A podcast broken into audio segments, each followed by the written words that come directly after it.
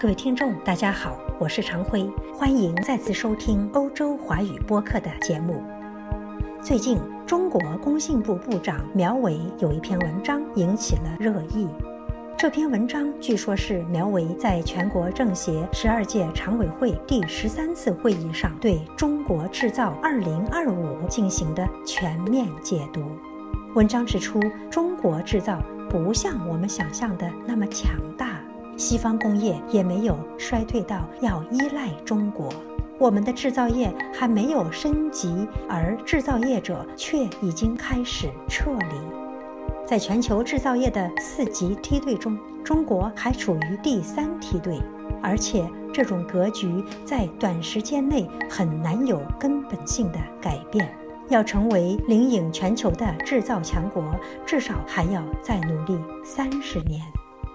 苗圩说，全球制造业已基本形成四级梯队的发展格局。第一梯队是以美国为主导的全球科技创新中心；第二梯队是高端制造领域，包括欧盟和日本；第三梯队是中低端制造领域，主要是一些新兴国家，包括中国。第四梯队主要是资源输出国，包括 OPEC，也就是石油输出国组织、非洲和拉美等国。苗部长所言究竟在不在理？大家不妨先借欧洲华语播客的节目听听他的论述吧。在中国经济下行压力不断加大的今天。许多人为服务业超越了制造业，成为国民经济第二大产业而欢呼，甚至认为中国可以预约工业化发展阶段，直接进入以服务业为主导的经济结构。对此，苗伟认为，不管是从历史经验还是现实情况来看，这都是脱离实际的一种观点。看看全球科技实力排名，中国还差多远？第一名是美国，迄今为止，美国的大学汇集了全球百分之七十以上的诺贝尔奖获得者。在全球最顶尖的二十所大学中，按科学贡献度计算，美国占了十七所，而清华大学只大约排名在六百名左右。麻省理工到加州理工，培养了全世界最好的工程师和最顶尖的科学家。全球十大科技顶尖公司，美国占据了八家。英特尔向全世界提供芯片，微软公司和甲骨文公司占据了软件业的基础市场。从百度到腾讯到中国各个政府部门，都使用甲骨文提供的数据库软件和技术。美国拥有全球最顶尖的实验室，在军工领域，在航空航天领域，在医学技术领域。在信息科学领域，美国以无可匹敌的实力和压倒性的技术优势，雄居世界之首。假如明天美国说他们研究出了一款飞碟，也没人会奇怪。第二名是英国，罗罗这样一个发动机牵动的是材料、机械、动力诸多的领域，而中国的大飞机梦还刚刚启程。我们眼前所见的满眼都是日本和德国的设备，但是却很少有人关心这些机器设备最核心的部分大多使用了由英国 ARM 公司设计的芯片。诺贝尔奖获得的人数，英国仅次于美国，居世界第二。在世界最好的两百所大学中，美国占据了七十五所，英国占据了三十二所，远远超过其他国家。尽管英国在工业规模上有所衰退，但它仍拥有世界顶尖的航空发动机企业罗罗。在钢铁、制药、生物育种、航空航天、机械、微电子、军工、环境科学等方面，英国都处于世界一流之列。由于英国拥有世界上不少最好的大学，仅次于美国，英国依然保持着世界第二的科学技术。对世界科技做出了杰出的贡献，比如做出了世界第一只克隆羊。第三名是日本，美国国家专利局的专利申请数中，日本是仅次于美国自己本身的第二大国。这一直被视作为日本创新能力的一个重要指标。在全球大学的排行榜和对世界科技贡献度上面，日本的大学仅次于美英。日本拥有很多大集团和大公司，如东芝、三菱等等，这些公司都拥有很强悍的科研实力。日本人注重细节的精神，让他们的产品在市场上拥有更好的用户体验，从而占据了市场。这也让他们拥有更多研发经费。从开始的仿造到后来的技术创新，日本的崛起成为亚洲的一个神话。在二十个关键科技领域，日本的排名都很不错。在材料科学、尖端机器人等方面，日本都拥有巨大的科研实力。近年来，日本经济或许出了些问题，但绝对没有停止科技升级的步伐。第四名是法国。巴黎拥有相当多的知名大学。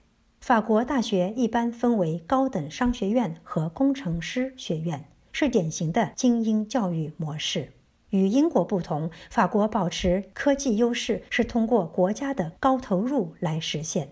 法国拥有五十多名诺贝尔奖获得者，十多名菲尔兹奖获得者，在二十个关键科研领域，法国也都居于世界前列。尽管浪漫的法国人似乎比日本人和德国人都更加慵懒，但在科学研究方面，他们很富有创新精神和冒险精神。法国在航天、能源、材料科学、空间技术等方面的优势均比较明显。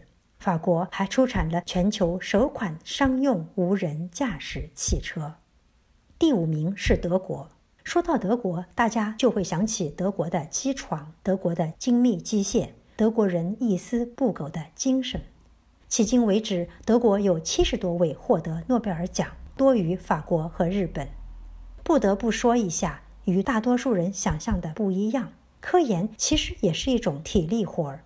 虽然创新精神很重要，科研是一种既枯燥又乏味的体力活。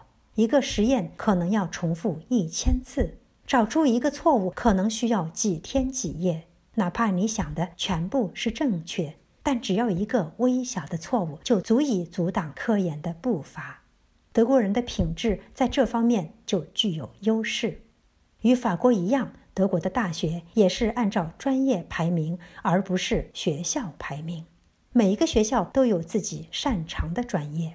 德国的科技来源于德国的教育，更来源于德国的制造业。工业四点零，中国的梦想，德国的现实。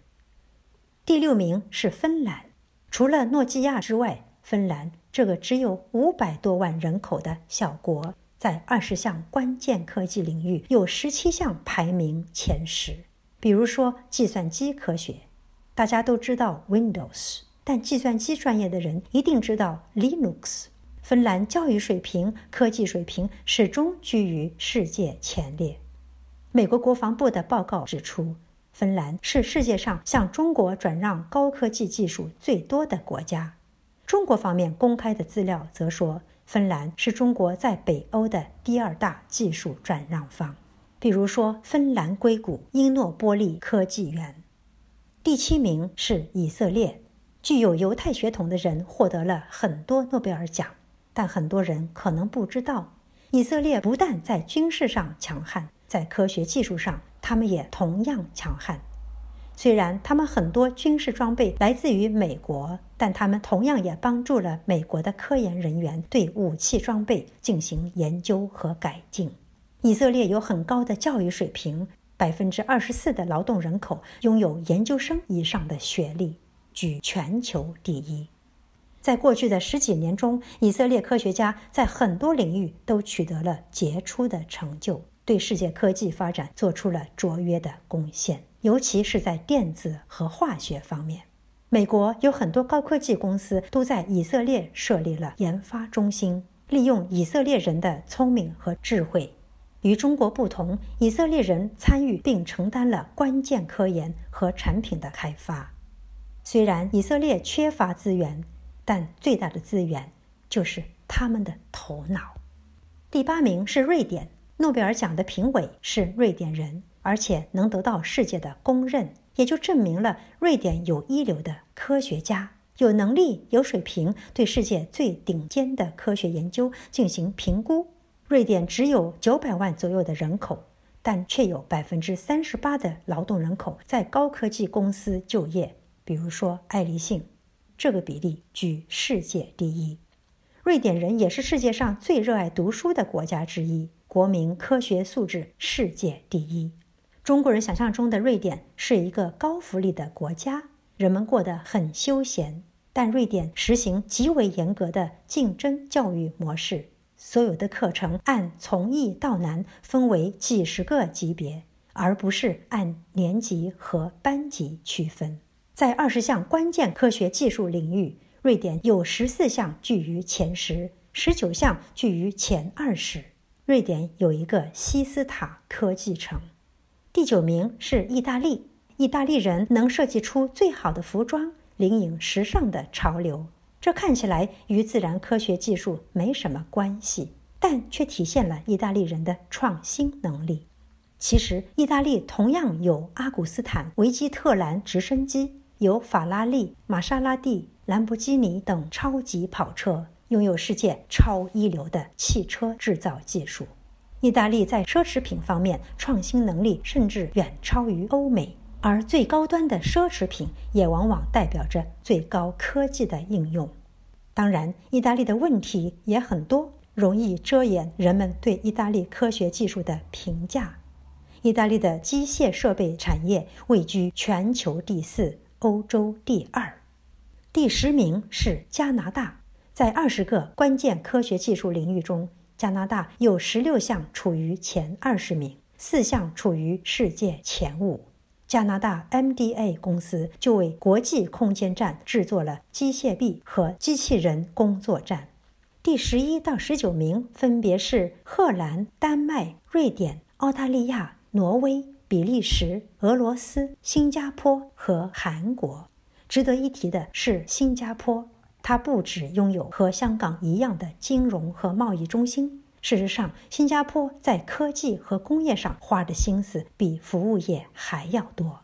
南洋理工大学是世界前三十名的大学。新加坡制造业有四大支柱产业：石化、电子业、机械制造、生物医药。世界第三大炼油中心和石化中心。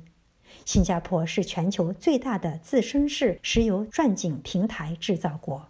从谋篇布局的角度看，新加坡比香港的眼光高远很多，在科技实力的五个级别里，第一级核心美国，第二级发达英国、德国、法国、日本，第三级登堂入室芬兰、俄罗斯、意大利、以色列、加拿大、澳大利亚、挪威、韩国、捷克等中等发达国家，第四级在大门口。中国、印度、墨西哥、南非等发展中国家，第五级落后，其余发展中贫穷国家都在此列。中国在制造业上要走的路有多长？三十年真的不算长。